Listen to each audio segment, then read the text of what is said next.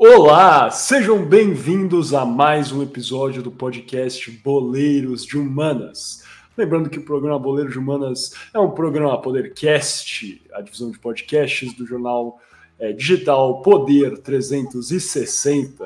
Como sempre, eu sou um de seus apresentadores, Miguel Galute Rodrigues, falando diretamente de São Paulo. Estou aqui muito feliz, de volta aqui com Boleiros. A gente teve esse período aí sem episódio, voltando aí com o Gabriel Franco.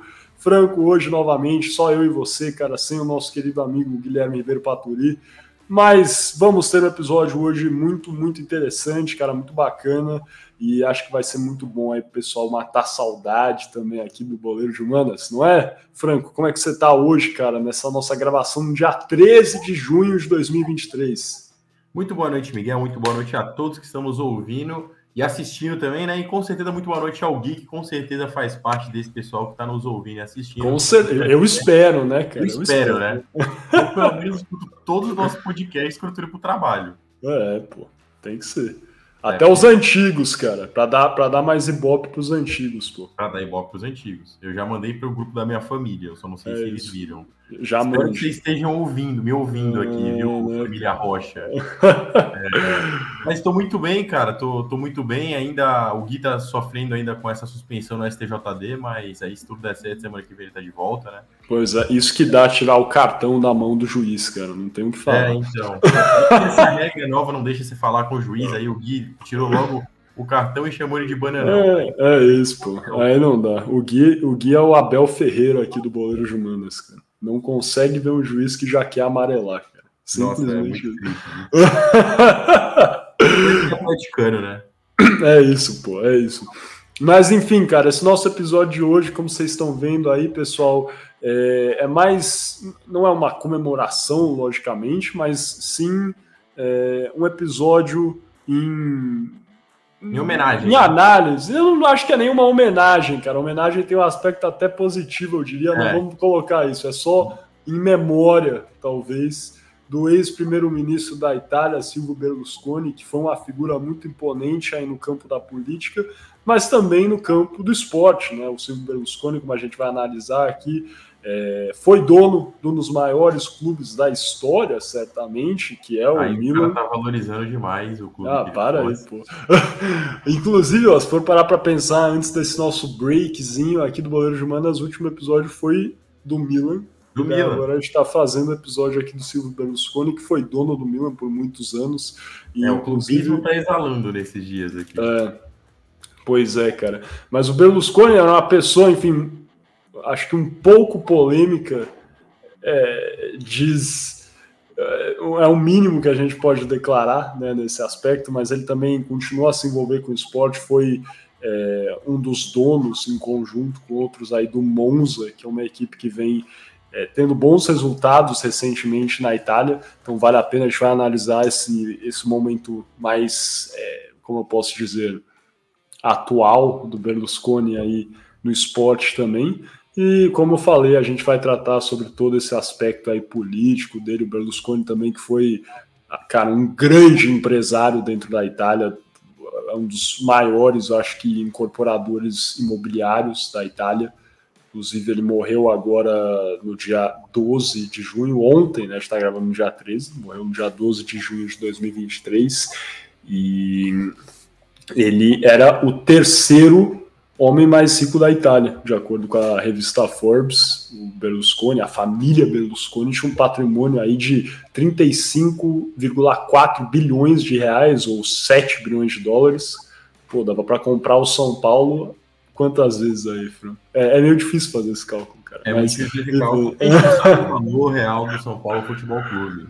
Mas o é isso, era um homem muito rico, um, um empresário assim de muito sucesso dentro da Itália e foi premier, né, primeiro-ministro italiano três vezes. A gente vai entrar mais nesse aspecto aí no kickoff, que vai ser esse tópico onde a gente vai debater a, a atuação política do Berlusconi. É, e só para finalizar aqui essa introdução, acho que vale a pena a gente traçar os fatos. Né? O Berlusconi morreu agora aqui no dia 12 de junho de 2023, ele tinha 86 anos e ele estava internado no hospital em Milão ele havia sido diagnosticado com leucemia agora em abril de 2023, se eu não me engano, e morreu de uma infecção pulmonar. Então, esse episódio aqui vai ser designado, a gente vai tratar do que foi a carreira do Silvio Berlusconi como um todo e o impacto que ele teve aí no futebol italiano. Alguma coisa a declarar, Franco, ou vamos nessa, cara? Bora seguir. Bora seguir, então, cara.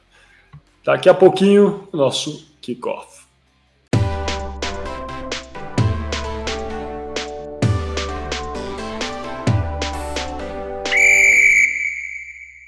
Olá, sejam bem-vindos novamente aqui ao podcast Boleiros Humanas. Lembrando que Boleiros Humanas é um programa Podercast, a divisão de podcasts do jornal digital Poder 360. Como vocês viram aqui na nossa introdução, esse nosso episódio do Boleiros Humanas será dedicado a, enfim, analisar o que foi a carreira política de Silvio Berlusconi e também o impacto que ele teve no campo aí do esporte, principalmente futebol italiano. Sem mais delongas, então esse nosso kickoff vai ser justamente para a gente entender o que foi a vida política do Berlusconi, que foi primeiro-ministro da Itália por três vezes. Ele, inclusive, poucas pessoas sabem disso, é o político que foi, é, que foi o terceiro primeiro-ministro que serviu como primeiro-ministro, como premier, né, por mais tempo. Ou seja, só tiveram outras duas pessoas que foram primeiro-ministro por mais tempo na Itália, a não ser ele. E talvez não, de forma não surpreendente, o Benito é, Mussolini, que inclusive foi ditador né, na Itália, foi a pessoa que serviu como primeiro-ministro por mais tempo, de 1922 até 1943. Em segundo lugar, temos Giovanni Giolitti, que é, foi é, primeiro-ministro da Itália cinco vezes e serviu de 1892 até 1921 e esse período aí, né, é, antes de Mussolini assumir, é, é, dá a ele esse posto de segundo primeiro-ministro que serviu por mais tempo e Berlusconi aí a, a, recebe esse posto de terceiro lugar, servindo aí de 1994 até 1995 depois ele volta ao posto de primeiro-ministro em 2001 e sai da cadeira em 2006, retornando em 2008, ficando aí até 2011. E é importante, eu acho que a gente eh, pode entender como ele chega até o, o campo da política e, e, parte disso se dá é, pela atuação dele como empresário. O Berlusconi, ah, no final da, sua carreira, talvez assim como empresário, acho que também tem o campo do esporte, que é um negócio, a gente vai tratar sobre isso. Eu acho que o Berlusconi teve muito sucesso nesse aspecto, alavancando aí a arrecadação dos clubes que ele, é, enfim, geriu. Talvez no começo mais, no final menos, mas, enfim, de toda forma, ele conseguiu também criar uma gestão bem profissional, acredito, em, nos clubes que ele é, comprou por um bom período. Mas, de toda forma, Berlusconi começa realmente como um incorporador é, imobiliário. Né? Ele tem uma construtora nos anos 70, onde ele constrói grandes projetos aí nesse campo de residencial em Milão e inova nesse aspecto com, com projetos que não existiam ainda à época na Itália. É, em 1973 é que ele tem a guinada para talvez o mercado no qual ele se tornou mais conhecido, que era o mercado da mídia, mais especificamente da televisão. Em 73 ele funda uma empresa é, de TV a cabo conhecida como Telemilano, focada ali mais na área da Lombardia é, e em 1974 ela começa realmente a é, transmitir o seu é, canal.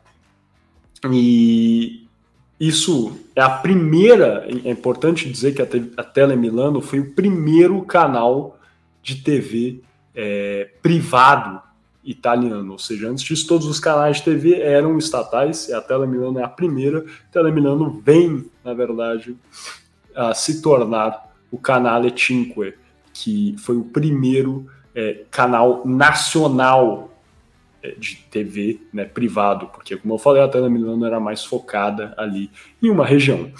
E passando para 1978 de forma rápida, aí estamos, na verdade, pulando alguns aspectos, mas acho que é o mais relevante. É, o Berlusconi funda o grupo Fininvest, que é né, o seu primeiro grande grupo de mídia, que em cinco anos é, ou seja, até 1983, a, traz uma arrecadação aí bruta de 58,3 milhões de euros, isso em 1983, isso já muito dinheiro. Então era um grupo, na verdade, realmente de é, mídia que tinha não só é, o canal 5, na verdade, mas também alguns outros canais, como a Itália Uno, que é, realmente consolidaram o Berlusconi como o maior magnata aí de mídia no, no país, né? Eu já falo no Brasil, mas na verdade é na Itália, assim, no país. E todo esse aspecto, né, é, essa potência aí do Berlusconi, que em 95 vende uma parte da sua empresa de mídia para um grupo alemão, o Kirsch Group, que ainda é, o enriqueceu uh, ainda mais, na verdade, é, levou a ele a, a, ter grande proeminência e em 94 ele é, se torna, ele é, na verdade, eleito para a Câmara dos Deputados é, da Itália, em 94 pela primeira vez, e em sequência, na verdade, na mesma eleição, no mesmo ciclo eleitoral, já vira o primeiro-ministro. Né? Ele é eleito à Câmara dos Deputados e também é eleito primeiro-ministro do país em 1994 na Itália, né? como a gente sabe, eles seguem o sistema do parlamentarismo. E ele, inclusive, ajudou a fundar o partido Força Itália, que era um partido de renovação, também um partido conhecido como é, guarda-chuva, que é, no Brasil seria mais equivalente ao Centrão, na verdade, ele é, toma, então, é, por si só, é, essa criação desse partido com outros é, colegas e é eleito à Câmara dos Deputados e já ocupa, então, o cargo de primeiro-ministro por ter ganhado aí uma grande porcentagem é, dos votos vencidos, na verdade. E enfim, passados alguns meses, nove meses para ser mais exato, Berlusconi tem a sua primeira crise política, que é, na verdade, a quebra total da coalizão que ele havia formado, e isso nove meses depois dele ser eleito, e muito se dá em uma análise aqui pela inexperiência de Berlusconi e alguns participantes do governo do Força Itália é, no campo da política, o que temos aí são é, desavenças que são comuns no campo da política, mas como o Força Itália era efetivamente formado por pessoas que eram não políticas, uh, acabou acarretando, sim, uh, no fim do governo Berlusconi, de 94 até 95, começo de 95, que levou a, ao fim da coalizão e né, provocou a eleição de 1996 na Itália, que acarreta aí a, o, o término desse primeiro mandato de Berlusconi como primeiro-ministro é, italiano. Ele volta novamente né, ao, ao controle em, em 2001, aí liderando e jamais cristalizado como político em 2001 e talvez bastante conhecido aí também pela sua atuação como dono do Milan.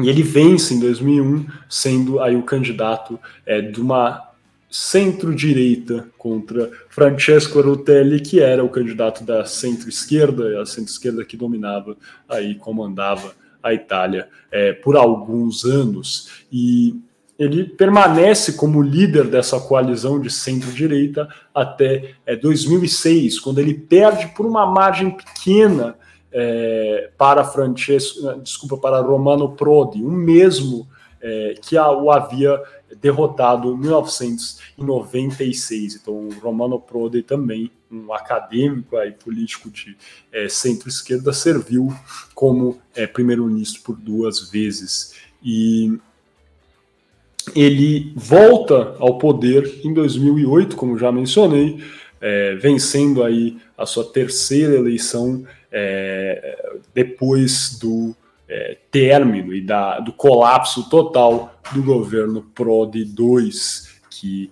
é, havia começado, né, como sabemos, em é, 2006. E o, o ter, acho que esse terceiro governo Berlusconi talvez é o mais é, conhecido pelas suas crises, inclusive porque é, ocorre mediante né, a crise econômica aí é, de 2008, 2007, é, no qual é, o Berlusconi, enfim, precisa é, a, a, atuar para coibir o que foi nessa né, essa crise do euro, que começa em. É, acho que a crise, na verdade, do euro começou um pouquinho depois da crise dos Estados Unidos e permanece aí de 2009 até o final de 2010. E a Itália, na verdade, foi um dos países mais atingidos assim como Portugal, a Grécia, né, que sofre até hoje em dia, que é, realmente é, tomaram é, isso é, como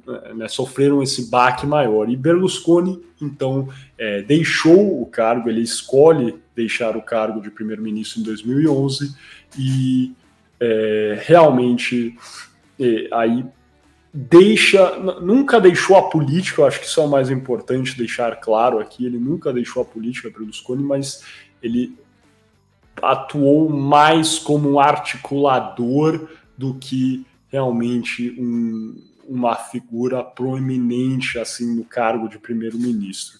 Ele, inclusive, em 2013, ajudou a uma é, coalizão de direita a vencer a eleição de 2013 e, e, a ideia inicial seria realmente atuar e se candidatar ao cargo de primeiro-ministro, mas ele acabou decidindo, na verdade, de simplesmente liderar a coalizão, ou seja, articular e realmente ter isso aí como é, o seu cargo principal, assim, articulador, mas não é, realmente ser o candidato para primeiro-ministro, e assim permaneceu, na verdade, por é, o resto da sua é, carreira política. Tem vários aspectos que a gente poderia continuar falando aqui. É, é verdade, é bem verdade que o Berlusconi é, foi um, uma figura enfim, polêmica por alguns aspectos, né, e alguns deles, né, se a gente for citar alguns, né, rapidamente, eu acho que vale a pena a gente fazer aqui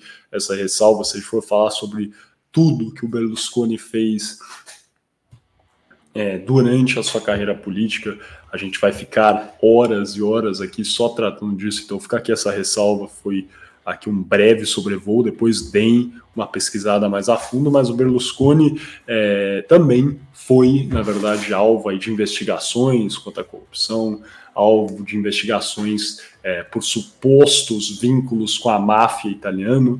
É, foi levado aí a, né, ele foi investigado, mas nunca foi levado a julgamento nesses supostos vínculos com a máfia, inclusive é, em 2017, eu acho que um dos casos mais famosos foi quando um dos chefes da máfia siciliana, a região é, da Itália, Giuseppe Graviano, é, disse publicamente que Berlusconi chegou a pedir um favor a ele, da máfia siciliana, mas depois o traiu. Então, Berlusconi foi investigado, mas nunca levado a, a julgamento. É importante frisar isso também.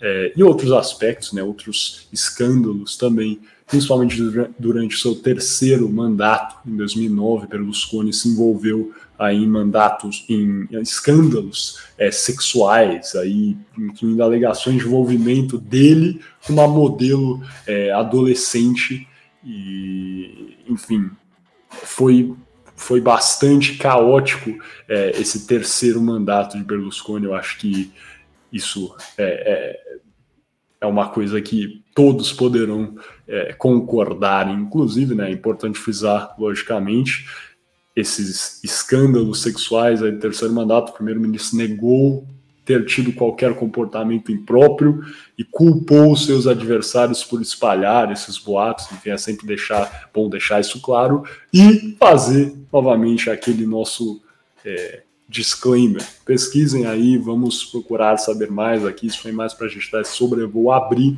no campo de quem foi Silvio Berlusconi, aí um empresário de muito sucesso e também o, ter, o político que ficou em terceiro lugar, se a gente poder, pode declarar assim, em termos de primeiro-ministro que mais serviu é, como é, premier da Itália. Alguma coisa a declarar, Franco? Já vamos passando, cara, para o primeiro bloco aí do envolvimento do Berlusconi com o futebol, cara. Nada, nada. Acho que nada. Acho que o sobrevoo sobre a carreira política do Berlusconi foi perfeita, né? É, eu acho que assim, se você fala sobre grandes políticos italianos, eu acredito sim que ele é o primeiro que vem à mente na maioria da, da população brasileira, né? E não só pelo que você falou, que é a questão do envolvimento com o esporte, mas muito por conta dos escândalos aos quais ele estava envolvido, né? Que sempre vieram a ser notícia é, nos jornais aqui no Brasil, nos principais veículos de, de notícia também, é, as acusações relacionadas aos escândalos seja de declarações ou de, de tentativas de provar é, que o, o, Berlusconi realmente tinha cometido algum do, alguma das questões que foram mencionadas, é, mas é, eu acredito que dentro dos principais políticos italianos, talvez ele seja o mais lembrado da atualidade, até por, por estar num cenário muito mais recente, né? É, eu acredito que ele tenha, que ele tenha muito, muito mais relação eu, eu acho que é mais fácil você perguntar para um, um, um jovem hoje em dia. Não, um jovem não, porque eu acho que também. É, mas uma, uma pessoa da nossa idade ela vai conhecer o Mussolini, mas com certeza ela vai saber detalhar mais sobre a vida do Berlusconi do que sobre a vida do Benito Mussolini. Eu tenho quase certeza disso, até porque a gente viveu a época em que ele estava como um dos principais líderes italianos. É, só isso que eu queria falar mesmo, acho que a gente já pode passar para o próximo bloco. Com certeza. E como sempre, é isso. Pesquisem mais. Se vocês não se identificaram com isso que o Franco falou, busquem saber quem o Berlusconi foi, porque, no mínimo, e aí, sem juízo de valor nesse aspecto, ele foi um homem marcante, aí, eu acho que um dos países mais relevantes aí é, é, do mundo, da economia global, assim como um todo. Então, vale a pena saber é, quem foi Silvio Berlusconi também. Então, sem mais delongas, vamos passando para o nosso segundo bloco desse episódio do Boleiro de Manas, o Toco e Me Voe.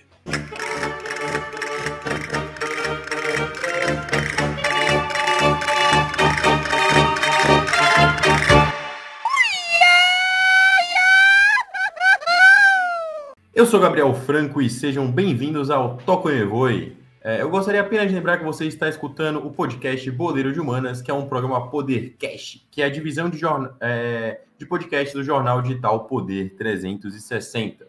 É, bom, hoje a gente vai dar um pequeno sobrevoo no Toco e sobre como foi a relação entre Silvio Berlusconi e o Milan, né? Porque, assim, todo, já é evidente, o Miguel falou também, muita gente, ou quase todos, né? É, caso você também não saiba, que nem o Miguel sempre fala, recomendamos você buscar o conhecimento em outras fontes, porque é sempre bom você ouvir de um segundo ou de um terceiro interlocutor e não só ficar aqui no francão falando besteira no seu ouvido, né? Mas o Berlusconi ele sempre foi muito envolvido com futebol, é, com esportes no geral, né? Eu acho que vale a gente dar um sobrevoo antes do, do, do Milan. É, as ideias do Berlusconi. É, não sei se você lembra, Miguel, quando a gente fez o episódio sobre a Superliga é, Europeia, que, que era planejada ser feita, é, ou que foi muito falada em ser feita, principalmente por conta do que a UEFA propõe para os clubes e que os clubes são totalmente contra, que é o que a gente está vivendo também no Brasil e que a gente tem vivido é, não só no Brasil, mas no mundo em relação ao futebol, que são os clubes lutando pelo seu direito. A primeira vez que alguém comentou sobre isso foi o próprio Silvio Berlusconi. É, na época, ele era muito conhecido pela, por ser um magnata das comunicações é, na Itália, por conta do, do, da rede TV que o Miguel falou. É, e ele ainda não tinha sido primeiro-ministro, no caso, né, ele ainda seria. Ele comprou e organizou o Mundialito de Clubes em 83. E aí o que aconteceu? Ele falou: pô, legal pra caramba isso aí, gostei muito de me envolver com o esporte, eu acho que isso é para mim, vou comprar o maior clube da Itália. Então ele foi, bateu na porta da Inter de Milão, Inter de Milão falou: No, prego, vá, é, vá, vá bene, vá bene. E aí foi bene até demais, porque ele foi no rival e comprou o rival. Então, assim, se, se tem um que não quer, ele vai lá e faz o que o outro não quer. Então, em fevereiro de 1986, Silvio Berlusconi é, compra o Milan. E o Milan, na época, é, ele vinha de um jejum de sete anos sem conquistar um título italiano. Ele amargava duas quedas para a segunda divisão. O Miguel, inclusive, falou isso no episódio, no último episódio que a gente teve sobre a rivalidade entre Inter e Milan, sobre os escândalos de corrupção que envolveram os clubes italianos e que culminaram na queda de alguns clubes como Juventus e Milan. O Milan ele vinha, acabava de vir de um rebaixamento, se não me engano, consecutivo, no qual ele também ganhou as, duas vezes seguidas a segunda divisão. Mas ele vinha com essas duas quedas consecutivas para a segunda divisão. E o que acontece, né? O Berlusconi ele entra em fevereiro de 86 e fica 31 anos, com algumas pausas, né? Porque enquanto ele era chefe de governo, é, ele, ele deu algumas, alguns pequenos hiatos nesses comandos do Milan, mas enquanto, enquanto ele presidia o clube, o clube conquistou diversos clubes, é, diversos títulos, né? É, e foi considerado por muito tempo, e até hoje é considerado, o bicho papão do futebol italiano. E não só do futebol italiano, mas do futebol mundial. É, na época em que Berlusconi trein, é, em que Berlusconi presidiu o Milan, o Milan ele foi treinado por técnicos extremamente competentes como o Arrigo Sacchi e o Fábio Capello. O, os dois, inclusive, campeões da Champions, o Capello em 94 com a sonora goleada para cima do Barcelona em um 4 a 0 O Barcelona que havia sido campeão duas edições antes, então em 92. Em 93 o Milan também chegou à final, mas perdeu a final para o Olympique de Marseille e depois perdeu o Mundial para São Paulo também, tá? Só para lembrar isso aqui para vocês. É, mas enfim, foram diversos anos de, de glória e o Milan não, não, não deixou essa glória só no corpo técnico, né? É, ele envolveu a, glória também programado. Então, pô, a, a, gente consegue enumerar diversos craques. A gente vai de Franco Baresi, Paolo Maldini, Pirlo, para poder não ficar que nem a Inter, que só quer ter, é, que, que, que, ter, que quer ter craque internacional. É, o Milan tem esses destaques nacionais, mas ele também tem os destaques internacionais. Então a gente tem o Marco Van Basten, o Rud Hullit, o, o Frank Rijkaard, o Clarence Dorff, é, a gente tem o liberiano George Weah, que muita gente acha que ele é norte-americano por causa da bandeira da, da Libéria, mas ele não é. Estadunidense, desculpa, desculpa, Gui. É, mas ele não é, ele é, ele é liberiano. Mas o, mas o filho dele é, né? Isso é uma coisa. É. Isso é curiosíssimo. Curiosíssimo. Curiosíssimo. Eu, eu, eu, queria saber o jogo de sete se você conseguiria distinguir a bandeira dos Estados Unidos da da Libéria. Oh, essa essa sem é óculos, sem óculos. complexa. Mas outro fato, mano, um fato interessante do Jorge VA é que além de ser o único futebolista da África que venceu a bola de ouro, ele também agora se tornou presidente do seu país. Eu não sei se ele é o único futebolista a se tornar presidente de um país, mas ele com certeza é um dos únicos, né? Ele é presidente, atual presidente da Libéria. É, eu acho que ele, eu acho que ele é o único, assim. É, de, não de... sei de, de cabeça, não sei, mas deve ser um dos únicos, com certeza. Se você souber de mais um, comenta aí enquanto eu pesquiso no, no Google. Mas segue aí, cara, que eu vou pesquisar. Não, eu acho que ele é o único. Se ele não for. Eu, se eu não me engano, ele é o único mesmo. Até o Kaká virar nosso presidente, né? É, eu ainda acredito é. que o Kaká vai virar presidente do Brasil. Bom, mas a gente também tem quem? A gente tem o ucraniano é, Andrei Shevchenko e o e assim, é, o, o Miguel já deu uma, uma, adiantada, mas ele contratou diversos bolas de ouro que a gente já falou, né? A gente tem o Hullit, a gente tem o Van Basten, tem o George Weah, tem o, tem o Shevchenko e tem o Kaká, que eles foram os principais nomes que ganharam bolas de ouro é, durante a sua estadia no Milan. É, então, assim, o Berlusconi, ele, ele foi, ele trabalhou numa época muito em que os jogadores eles não costumavam trocar muito os clubes. Então o Milan ele conseguiu sempre manter uma base com esses jogadores, conseguiu manter a base com jogadores estrangeiros. É, então ele foi meio que pioneiro para reivindicar o futebol é, negócio, né? Eu acho que assim, se você se você buscar lá no passado, o Milan ele foi o primeiro a trocar grandes cifras é, de grandes jogadores no, no, no, decorrer da década de 90, na virada para os anos 2000, porque até uma, uma, curiosidade, se vocês pesquisarem como que era disputado o torneio da UEFA Champions League antigamente, né? É, se você for parar para ver em 91, se eu não me engano, o Estrela Vermelha é campeão da Champions. E aí você fala, o que que tá acontecendo? É como se, sei lá, se o, o, o Puerto Cabello viesse a ser campeão da Libertadores da América. O que é algo muito diferente e muito difícil. Lógico, o Estrela Vermelha é o principal clube do seu país, assim como o Puerto Cabello é líder do campeonato venezuelano, mas isso não vem ao caso. É, o que era muito estranho à época, mas que à época realmente era algo até convencional. Porque se a gente olha hoje em dia, a gente fala: caraca, como que um time que não tem tanta representatividade ou que não tem investimento financeiro tão grande vai conseguir ganhar é, competições tão importantes quanto essas? Porque antigamente os jogadores eles não costumavam trocar é, muito time, não existiam grandes cifras relacionadas ao futebol. E o Berlusconi ele foi pioneiro nisso. Então, ele multiplicou o número de transferências internacionais no mercado e fez com que, a partir dos anos 2000, o Milan começasse a vencer, é, e vencer, e vencer, e vencer, e vencer, e vencer mais títulos. Venceu duas Champions, é, e se eu não me engano, venceu, venceu alguns outros títulos da Itália, como, como a Supercopa Italiana, é, Supercopa da Itália, títulos é, do Campeonato Italiano, e ainda conseguiu trazer grandes jogadores é, e acionistas também, não só da Europa, tá? Mas dos Estados Unidos, da Ásia e do Golfo. É, e aí a gente pensa, pô, e essa relação internacional do Milan? É, por que, que eu, que sou brasileiro, já escutei falar tanto do Milan assim?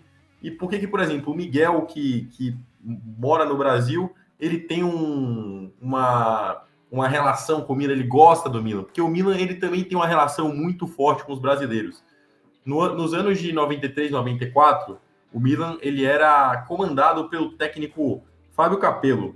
É, e o Fábio Capello ele comandou um time que é um, um dos times mais inesquecíveis do Milan, que é um dos esquadrões imortais, nos quais eles eram eles, eles tinham a seguinte escalação: Rossi no gol, Tassotti, Costa Curta, Baresi, Maldini. Sim, o Maldini jogava na lateral esquerda, tá? Para quem não lembra disso aí. É, Donadoni, Albertini, Raikard, Lentini, Van Basten e Massaro o Milan foi campeão da Champions League com esse time, que é um time que não tem nenhum jogador brasileiro. E o que aconteceu? O presidente do clube, é, que, era o, que era o Adriano Gariani, ele era braço direito de Berlusconi e ele amava o futebol brasileiro num nível absurdo, bizarro. Ele gostava muito de jogadores brasileiros e ele trouxe alguns nomes conhecidos e até desconhecidos no mercado. Ele trouxe o Leonardo, que, que ajudou o São Paulo a dar umas porradas no Milan lá no, na, na final do Mundial, né? Trouxe o André Cruz, que era um zagueiro que não era tão conhecido assim, que veio do Steaua Bucareste, mas ficou muito tempo no Steaua.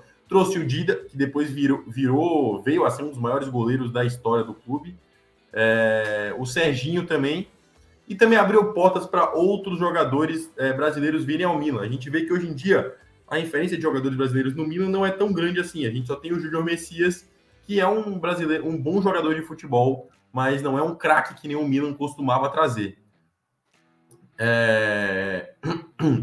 E a gente também tem a incidência de outros grandes craques brasileiros no Milan nas décadas seguintes.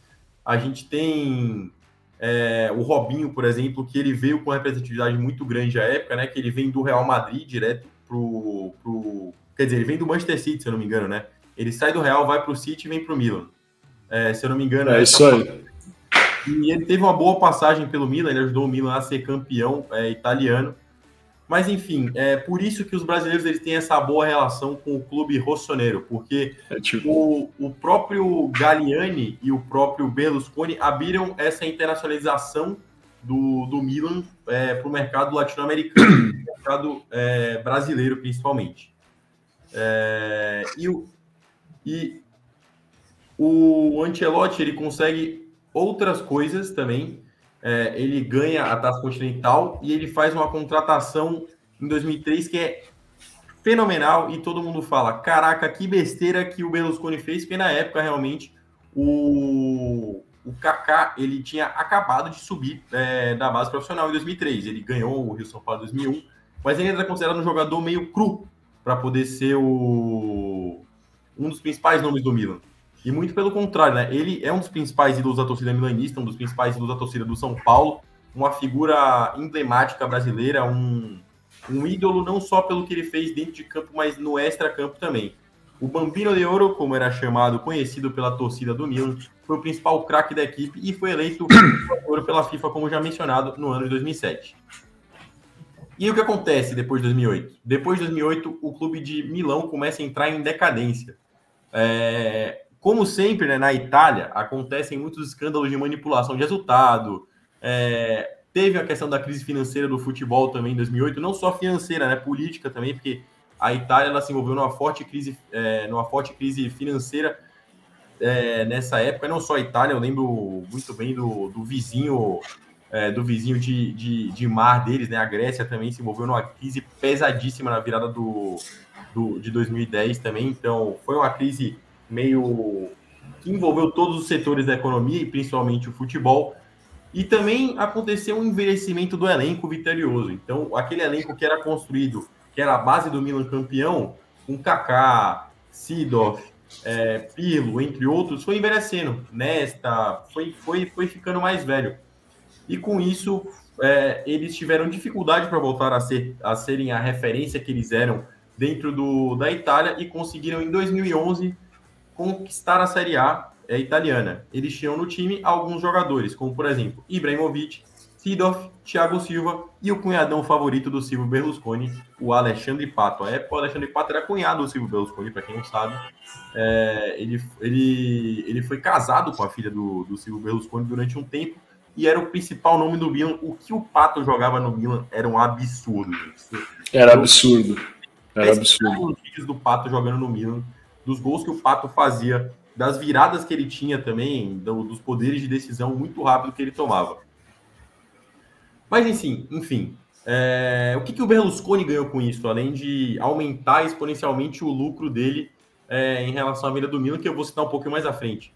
Ele também conseguiu catapultar seu nome. É, antes disso, ele não, não tinha tanto envolvimento com a política, assim, apesar de ser um grande comunicador dentro da Itália.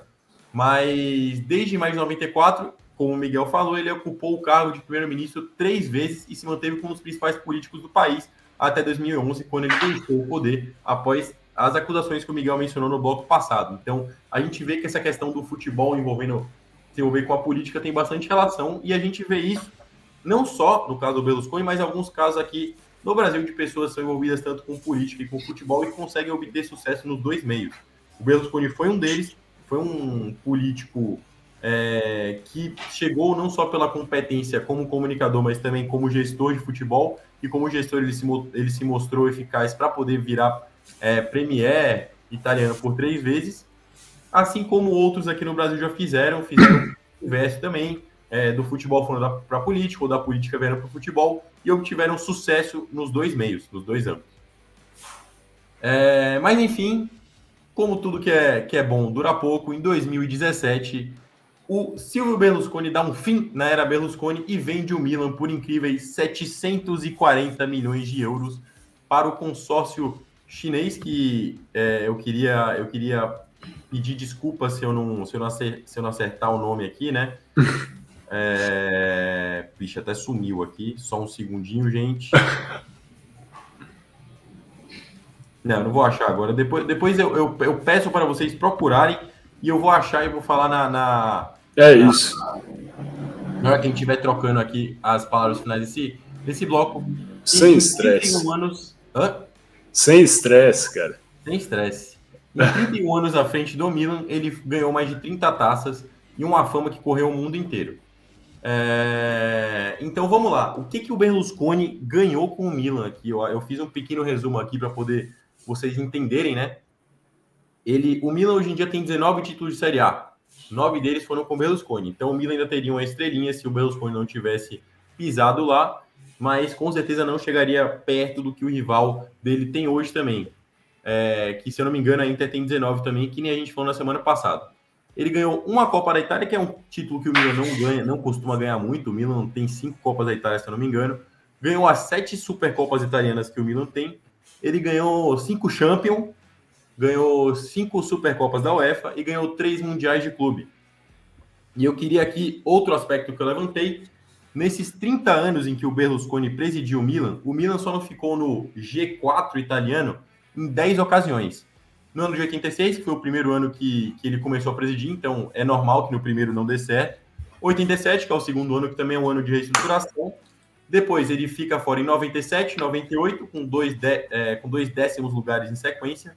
Fica fora em 2001, fica fora em 2008, fica fora em 2014, 2015, 2016 e 2017, que é quando o Silvio Berlusconi vende o Milan. E o Milan figura nesse top 4 por diversas outras vezes. Então, é, a gente vê realmente que tem uma mudança de guinada na época em que o Berlusconi assume o Milan. Então, como gestor do Milan, ele foi extremamente competente. É... E fora isso, ele consegue conquistar essas, esses nove títulos da Itália, sendo que ele tem um tricampeonato consecutivo que é de 9-2 a 9-4, é, 9-4, né, que é 9-2, é, 92, 93, 91, 92, 92, 93, 94, 95, é, 93, 94, é, que é quando ele consegue essa, esse, esse tricampeonato consecutivo na Itália. Mas ele também amargou durante um forte jejum, tá? É, dos anos 99, que foi quando ele foi campeão italiano, ou seja, na virada do século, no ano 2000, até 2011, o Milan ficou também sem conquistar um campeonato italiano. Então, o Milan fica 11 anos sem conquistar o campeonato italiano, nessa época do Berlusconi. E dentro dessa era Berlusconi, esse é o maior jejum que existe é, sobre a presidência dessa figura emblemática. Miguel, estou falando muito, queria saber se você tem algo a acrescentar ao blog ou se a gente pode encerrar ele por aqui. Se você tem algum ponto, você que é um torcedor rossonero que gostaria de comentar é, sobre como foi essa presidência do Berlusconi ao Milan durante todo esse tempo. Ah, eu acho que assim é inegável, a verdade é essa, é inegável que o Berlusconi teve um impacto é, é gritante assim no Milan, eu diria. E isso se dá não só pelas conquistas, mas também pela, enfim, importância dada para investimento em outras áreas. O Milan foi, inclusive, o primeiro clube italiano a assinar um acordo de parceria com uma equipe menor, e essa equipe, não sei se você sabe, é o Monza, que foi o clube que depois o Berlusconi comprou. Então, assim, já estava pensando para o futuro, desenvolveu aí um centro de treinamento grande em Milanello e, enfim, tem vários aspectos aí que eu acredito que o Berlusconi auxiliou o Milan. Também tiveram alguns aspectos que são questionáveis, aí do aspecto talvez um pouco mais pessoal, aqui coloco a minha opinião própria, com a venda aí do Milan em 2016, passou anos aí talvez não, não se reciclando reciclando, né? Acho que até os anos 2010 o Milan era um clube de ponta, investia bastante. Depois entra numa crise, tiveram aí de 2011 até 2016 equipes questionáveis, acho que é o mínimo que se pode dizer. A venda do Kaká, que foi uma venda absurda de grande na época, acho que quase 70 milhões de euros, foi a maior venda na época, que logo em seguida foi quebrada pela venda do Cristiano Ronaldo ao Real Madrid também não foi bem utilizada, vieram vários jogadores avulsos ao Milan. Depois o Ibra é vendido para o PSG por mais uma tonelada de dinheiro, o Thiago Silva também. Então assim, o clube ficou muito endividado e também não trouxe nenhuma peça de reposição à altura. Isso marcou bastante o final do Berlusconi no Milan, né, eu acredito, mas também ele, ele teve sim um período que é até maior, na verdade, né, consideravelmente maior, de sucessos inegáveis, e aí com uma tonelada de, de títulos de Champions Leagues e, e muita coisa importante. Então, é, acho que como toda pessoa que permanece por um período enorme no poder terão pontos positivos e pontos negativos, talvez, né? E o Berlusconi certamente no Milan, como dono aí dessa equipe de futebol, teve isso também. É, eu acho que nesse período que você comenta também, que são esses últimos quatro, cinco anos da era Berlusconi, né, que, que você pega... Em 2011 ele ainda tinha um time competitivo, porque ele vem de dois terceiros lugares em 2009 e 2010. É, ele tinha um time competitivo em 2011, só que a partir de 2012 ele não consegue mais colocar a mão no troféu, e a partir de 14 ele não consegue nem ficar entre as quatro melhores equipes italianas, que é uma época em que a, o futebol da Itália decaiu de produção bizarramente. Desde o título da Inter de Milão, é, na virada do, da década de, de 10 para de 10 para 11, a gente viu um, um, o futebol italiano decair de uma maneira bizarra, com não só o futebol nacional, mas o internacional também, com desclassificação em fase de grupos de Copa do Mundo, é, desclassificação em, em, pré-Copa do Mundo também. Então, assim, a década passada do futebol italiano talvez foi a mais fraca da história. É, e a gente vê que o, o, Milan, nessa época, apostou também o, é, na galinha de ouro que dava os, os, ovos, na galinha que dava os ovos de ouro errado, eu acho. É, tiveram algumas contratações bem duvidosas. O PSG até se apossou da maioria delas, né? É, não que o Ibra tenha sido uma contratação duvidosa, mas eu cito o Menezes, por exemplo, que era um atacante que jogava junto ao Ibra, que também acabou indo para o PSG. Você é, tem, você tem o, o Abiati, que, que durante muito tempo foi um goleiro ok, mas não um nível que o Milan precisava. Ele veio logo na sequência do Dida, então ele pega um fardo gigantesco para carregar. É, você tem o Abate, que jogou durante muito tempo na lateral direita do Milan e que, é, assim, ele era um cara que corria muito bem e só. É, você tem uma zaga envelhecida, que durante muito tempo o Milan manteve o sistema de, de defesa, assim como ele manteve o sistema de ataque. O Inzaghi jogou, se eu não me engano, até, até não aguentar mais no ataque do Milan também. Então, eu acho que, assim, ele perdeu, pecou com o envelhecimento do time e não soube repor a altura. E essas reposições, as que foram à altura, acabaram saindo. E você tem alguns jogadores muito importantes também, que foram importantes do, nessa época do Milan, por exemplo, o Pato, que para mim o Pato é uma das contratações mais brilhantes da história é, quando ele vai para o Milan, porque ele joga um absurdo. Você teve o problema da lesão do Pato, que acabou dando uma freada na carreira dele na época. É, você tem os problemas que, que, que o Robinho vinha passando, por exemplo, já na época dentro do Milan e que afetavam, não é, que o extracampo acabou afetando o dentro de campo, que acabou fazendo com que desempenhava pior. Então, assim, eu acredito que ele teve um investimento errado na época que o futebol italiano decaiu demais. Então, por conta disso, ele acabou perdendo muito. E nessa época a gente viu uma dominância muito forte da Juventus, né? É, tem muita gente que acha que a Juve é o maior time italiano por conta dessa década fraca do futebol italiano em que a Juve teve uma predominância no futebol. E a gente sabe que essa predominância ela é muito ruim, né? Porque quando você tem um time só que ele ganha, ganha, ganha, ganha, ganha, ganha, ganha, você gera um, uma comodidade dentro do país e que acaba refletindo não só é, nacional, mas como internacionalmente, porque você não tem uma safra boa de jogadores, você não consegue revelar em altas posições, você não consegue ter uma formação de atletas eficaz. Então, assim, é, acabou afetando muito no extracampo também essa decadência do, do futebol italiano.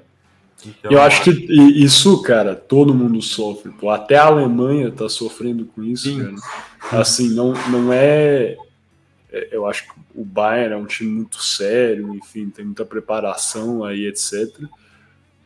Mas não é uma coincidência, talvez, que em 2018 e 2022 foram assim duas das piores Copas da história da Alemanha, né? Que é um uhum. período aí de dominância absurdo do Bayern de Munique recentemente também. Não é só isso, é importante falar, né? Frisar Sim. isso, mas isso também contribui, eu acredito, para isso. Não, e por exemplo, se você pega 2013, o campeonato italiano era disputado, o campeonato alemão era disputado. Você teve o Schalke, que já foi semifinalista de Champions League, você tem o Borussia Dortmund, que foi finalista de Champions League contra o próprio Bayern de Munique, é, que fizeram grandes campanhas nesse curto período de 2010 a 2014, e curiosamente o que aconteceu? A Alemanha foi campeã da Copa do Mundo 2014. Então, assim, se você não tiver competitividade dentro do país, você não consegue gerar um time, é, um time competitivo também no externo. A Inglaterra, durante muito tempo, ela sofreu muito para poder montar um time forte e competitivo, porque o campeonato inglês, durante muito tempo, ficou nas mãos de United e Chelsea. Assim como o espanhol hoje em dia fica nas mãos de Real Madrid e Barça. É, tudo bem que o campeonato espanhol acho que é um campeonato à parte, né? Que é, a Espanha ela nunca teve relevância internacional, conseguiu na Copa em 2010 mas muito por conta do Barcelona, tá? Porque aquele elenco do Barcelona era muito forte. É... Mas assim, o, o, futebol alemão ele tá seguindo o mesmo, o mesmo rumo que seguiu o futebol italiano na época. Então, É... Eu acredito que isso seja muito ruim. Eu também acredito que a gente está devagando muito sobre o, sobre o tema, então a gente pode voltar para o Berlusconi. E assim eu encerro o meu, o meu curtíssimo bloco, não foi tão curto assim, eu achei que fosse um pouco mais curto, o kick-off. Eu recomendo também a vocês pesquisarem um pouco mais sobre a história de Silvio Berlusconi no Milan. Recomendo vocês procurarem sobre os times vencedores que ele montou, sobre os técnicos que passaram por lá enquanto ele esteve lá. É, a gente teve passagem de técnico brasileiro enquanto o Silvio Berlusconi esteve lá, para vocês verem o quanto que ele gostava realmente dos brasileiros. Enfim, aprofundem mais sobre o tema e assim eu encerro o meu bloco.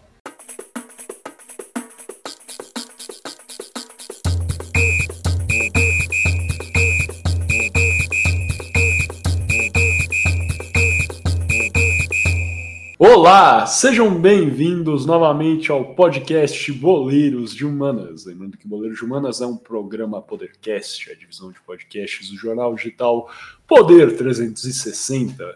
Dando isso aqui então ao nosso terceiro e último bloco dessa primeira parte do Boleiros de Humanas, que é o nosso arremate aqui.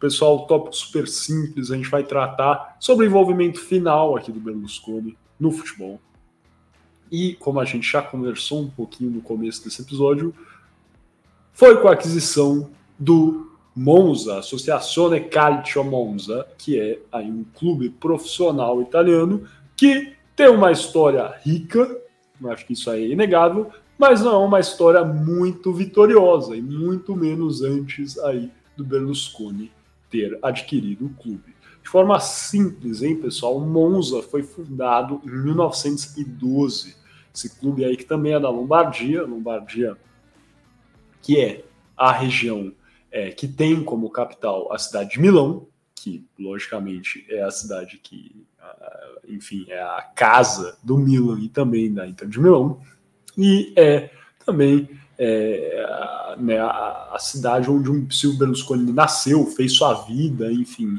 e sua carreira como um todo. Próximo a essa cidade temos Monza, que é uma pequena cidade, nem se compara assim em termos de tamanho é, de Milão e fica ali nos arredores, cerca de 20 quilômetros é, de Milão. E o Monza foi fundado em 1912 e diversas vezes ao longo das décadas de 50, 60 e 70, principalmente em 70, quase foi, pro, foi promovido para a Série A. Ou seja, o Monza é uma equipe aí que é, tem boas performances nos anos 70, principalmente na Série B, a segunda divisão aí é, do futebol italiano, mas nunca consegue efetivamente subir para a Série A. Na virada aí do século, no século 21, o Monza passa por graves é, problemas financeiros. E por que isso acontece? E aí, né, a gente está dando novamente um grande sobrevoo mas é importante explicar por que é, isso ocorreu. Nos anos 80 até 1999, o Monza foi presidido talvez pelo segundo presidente mais é, relevante, tendo aí né, Berlusconi, depois seu filho, como os presidentes mais relevantes. Temos Valentino Giambelli, que assumiu a presidência do clube em 1980, é, como um, um, uma grande figura do Monza. E por quê? Isso acontece pois em 1980, é, em, perdão, é, em 1997, durante aí esse período é, da presidência de Giambelli, o Monza fecha uma parceria com o Milan. Isso ocorre por uma proximidade de Giambelli com é, Adriano Galliani, que foi citado aí pelo Franco, CEO é, do Milan, né, é, que tinha aí uma grande afeição por jogadores brasileiros, ele tinha uma proximidade, uma amizade até com Valentino Giambelli, que era presidente do Monza. Então o que acontece?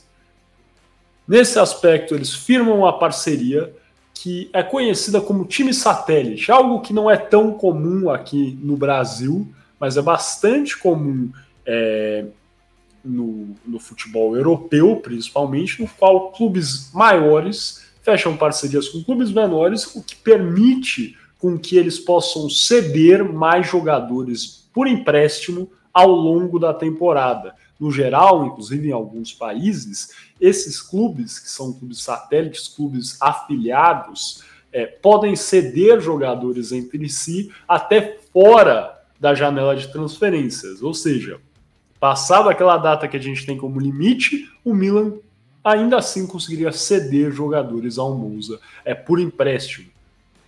Isso foi bastante relevante também porque, para firmar essa parceria, o Milan pagava taxa, uma taxa aí para o Monza, que era uma taxa relevante e permitia aí com que o Monza tivesse uma arrecadação é interessante. E essa parceria logo surgiu efeito em 97, o Monza que tinha aí flutuado entre a Série C e a Série B, consegue né, a sua... É, consegue subir para a Série B em 1997 e é, é realmente né, uma, um, uma renovação aí do que foi é, o Monza, no mínimo no aspecto é, financeiro.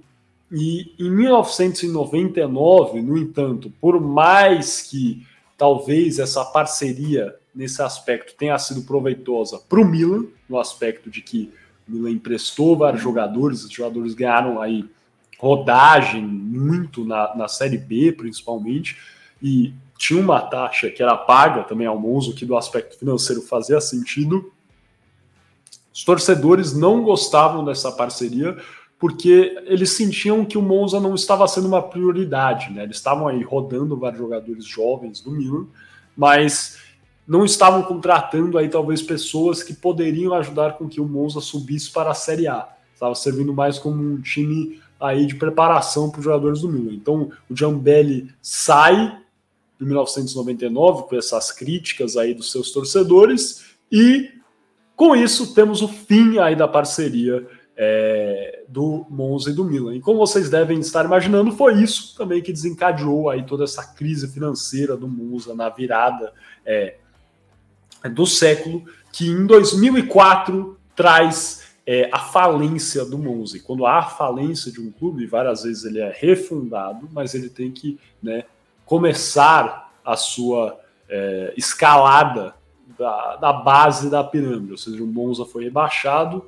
né, para a base da pirâmide do futebol profissional italiano e voltou aí a jogar é, né, as, os campeonatos e buscar realmente é, essa promoção, né, essa ascensão a primeira divisão. No entanto, novamente em 2015, o clube é rebaixado novamente e passa por, enfim, maus bocados, eh, até que em 2018, dois anos após ele ter vendido o Milan, né, em 2016, o Silvio Berlusconi vende o Milan para um consórcio chinês. Em 2018, o Berlusconi volta a atuar no campo de futebol, comprando o Monza. E o Monza consegue, então, uma ascensão assim meteórica, é, passando da Série T, já aí no primeiro ano do Berlusconi, para a Série é, da série T2, desculpa, que é a quarta divisão, para a série T1, que é a terceira divisão, e depois, em sequência, vai para a série B em 2020, que é a segunda divisão aí do futebol italiano. Isso, o Monza chegar em 2020, ou seja, dois, né, três temporadas, se for parar para pensar, depois né, da compra do Berlusconi, foi muito significativo porque o clube é, estava aí com uma é, estava há 19 anos sem jogar a segunda divisão italiana.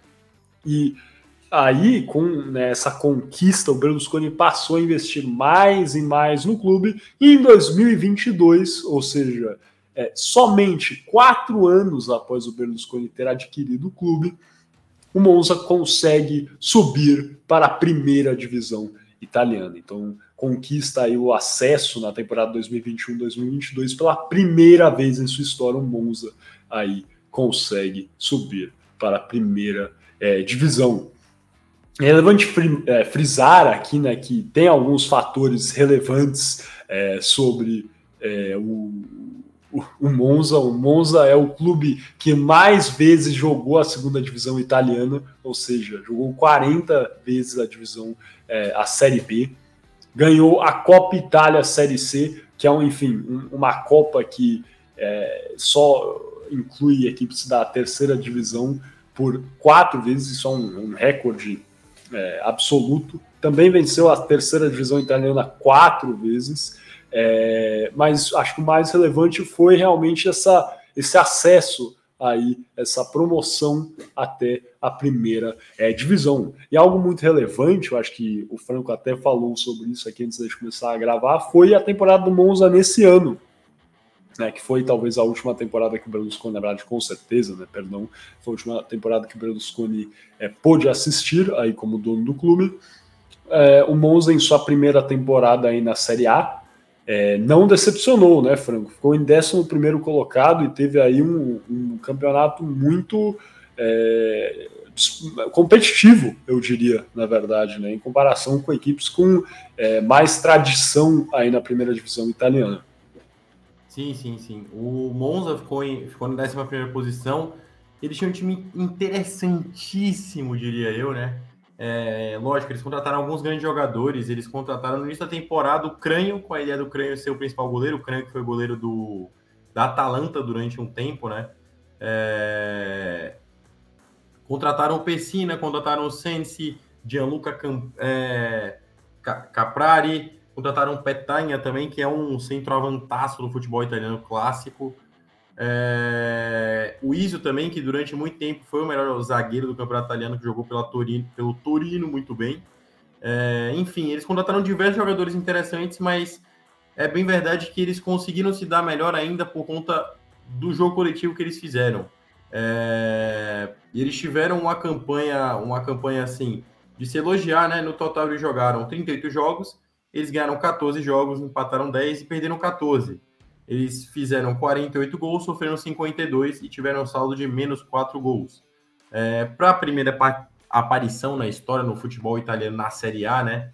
É, nesse momento mais recente, eu acho que para o Monza foi uma incrível campanha, porque ela conseguiu equiparar os pontos de Torino, de Bolonha, Fiorentina, porque ela foi com 52, esses times ficaram um pouquinho mais acima, mas ela teve é, uma pontuação acima de alguns outros times é, mais tradicionais do futebol italiano ficou à frente da Udinese, do Empoli, do Sassuolo, que vem crescendo recentemente, do Lecce, que ele vem de temporada de elevador, né, que é sobe e desce, mas o Lecce ele é um time é, um time com história no futebol italiano, do Edes Verona também, que já foi campeão italiano, então ele tem sua história também do campeonato italiano, mas que também não vem passando por boas temporadas, apesar de não cair, ele não, não fica, não se coloca bem. Ficou acima da Sampdoria, que foi a lanterninha do campeonato italiano. Minha querida Sampdoria, infelizmente, ano que vem vai jogar a segunda divisão do campeonato italiano, né? É, mas enfim, uma excelentíssima campanha. O Monza, eles têm alguns jogadores brasileiros também, né? A gente falou sobre essa relação do, do Berlusconi dos jogadores brasileiros. Eu acho que o principal jogador brasileiro deles é o lateral esquerdo, Carlos Augusto, é, que foi titular na grande parte da temporada, que jogou meio que como um ala é, pela esquerda mas que foi um dos destaques do time, né? Além do goleiro de Gregório, que roubou a posição do Crânio durante a temporada. Mas, mas enfim, o, o Monza se mostrou um time bastante aguerrido, né? É, ano que vem eles precisam manter a base e focar em continuar a fazer o jogo que eles fazem para poder não ter uma temporada de queda, né? Porque isso é muito perigoso. A gente vê muito isso no futebol italiano, né? Quem lembra do Bari, quando subiu para a primeira divisão, teve uma temporada excelentíssima, e no ano seguinte caiu como lanterna da, da, da Série A italiana. E a gente já vê isso acontecer em outras, em outras épocas, né? É, com outros times também, se não me engano, o Venezia também teve a mesma situação. Subiu no ano, fez um campeonato italiano bom e caiu no ano seguinte como lanterna. É, o La Spezia também a primeira vez subiu para mais recentemente para a primeira divisão, passou por isso. Então, o, o Monza ele precisa manter a base, né? O Monza que já teve grandes craques, né? Quem não lembra da passagem de Mário Balotelli pelo Monza. Quem não lembra disso, o Balotelli jogou pelo Monza. Hoje em dia, se não me engano, o Balotelli está jogando na Turquia, não é? ou ele mudou para algum outro lugar. Não, não vou lembrar de cabeça. Que Achava que ele jogava na Suíça. Pô, cara, o Balotelli agora. É ele, ele tá jo jogando em mil clubes também, cara, mas ele joga no Sion. No Sion, é. é. Eu não sei o que falta pro Balotelli e pro. Não, tô zoando, não vou brincar com esse áudio de novo. mas, enfim, é, o Monza é um time muito interessante é, que precisa manter a base e precisa manter esse estilo de investimento.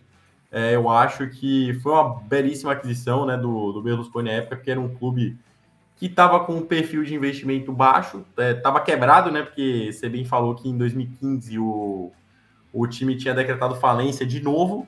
Então o Berlusconi vai lá e compra um time que estava endividado com potencial retorno, que hoje em dia com certeza deve valer muito mais do que ele comprou só pelo percentual dele. Então, assim, ele ele fez uma grande aquisição na época que que comprou o Monza, infelizmente ele não vai conseguir colher os frutos dessa, desse benefício, mas ele já mostrou que ele tem competência para administração e que as pessoas que ele confia têm tanta competência quanto ele por terem feito esse campeonato esplendoroso para o Monza, que é essa 11 primeira colocação. Ganharam de alguns times importantes ao longo da temporada, é, se eu não me engano, ganharam do Milan, é, ou descolaram um empate no San Siro, não, não, lembro, ou não lembro se foi contra a Inter também no Giuseppe Meazza, que, que a gente falou semana passada, é, no último episódio, são estádios diferentes, né? É, o Giuseppe Meazza do San Siro. É, mas enfim, mostrou que é um time bem aguerrido. Tem que trabalhar forte para na temporada que vem não acontecer a magia que sempre acontece no futebol italiano, que é a decadência mortal. É isso, muito bem lembrado, Frank. Eu acho que com isso podemos fechar aqui a nossa primeira parte desse podcast Boleiro de Humanas. É, como sempre, está assistindo aqui no YouTube, galera, deixa o vídeo rolando, viu? Vai ter a segunda parte, a gente vai ter o nosso shootout, aquele jogo rápido de perguntas e respostas entre nós aqui. É, depois vamos fazer as alternadas, que é o nosso debate sobre o que conversamos aqui hoje. E com isso vamos finalizar daí o nosso episódio. Então, clicar em cima ou embaixo, você está assistindo aí no, no streaming áudio, pode clicar.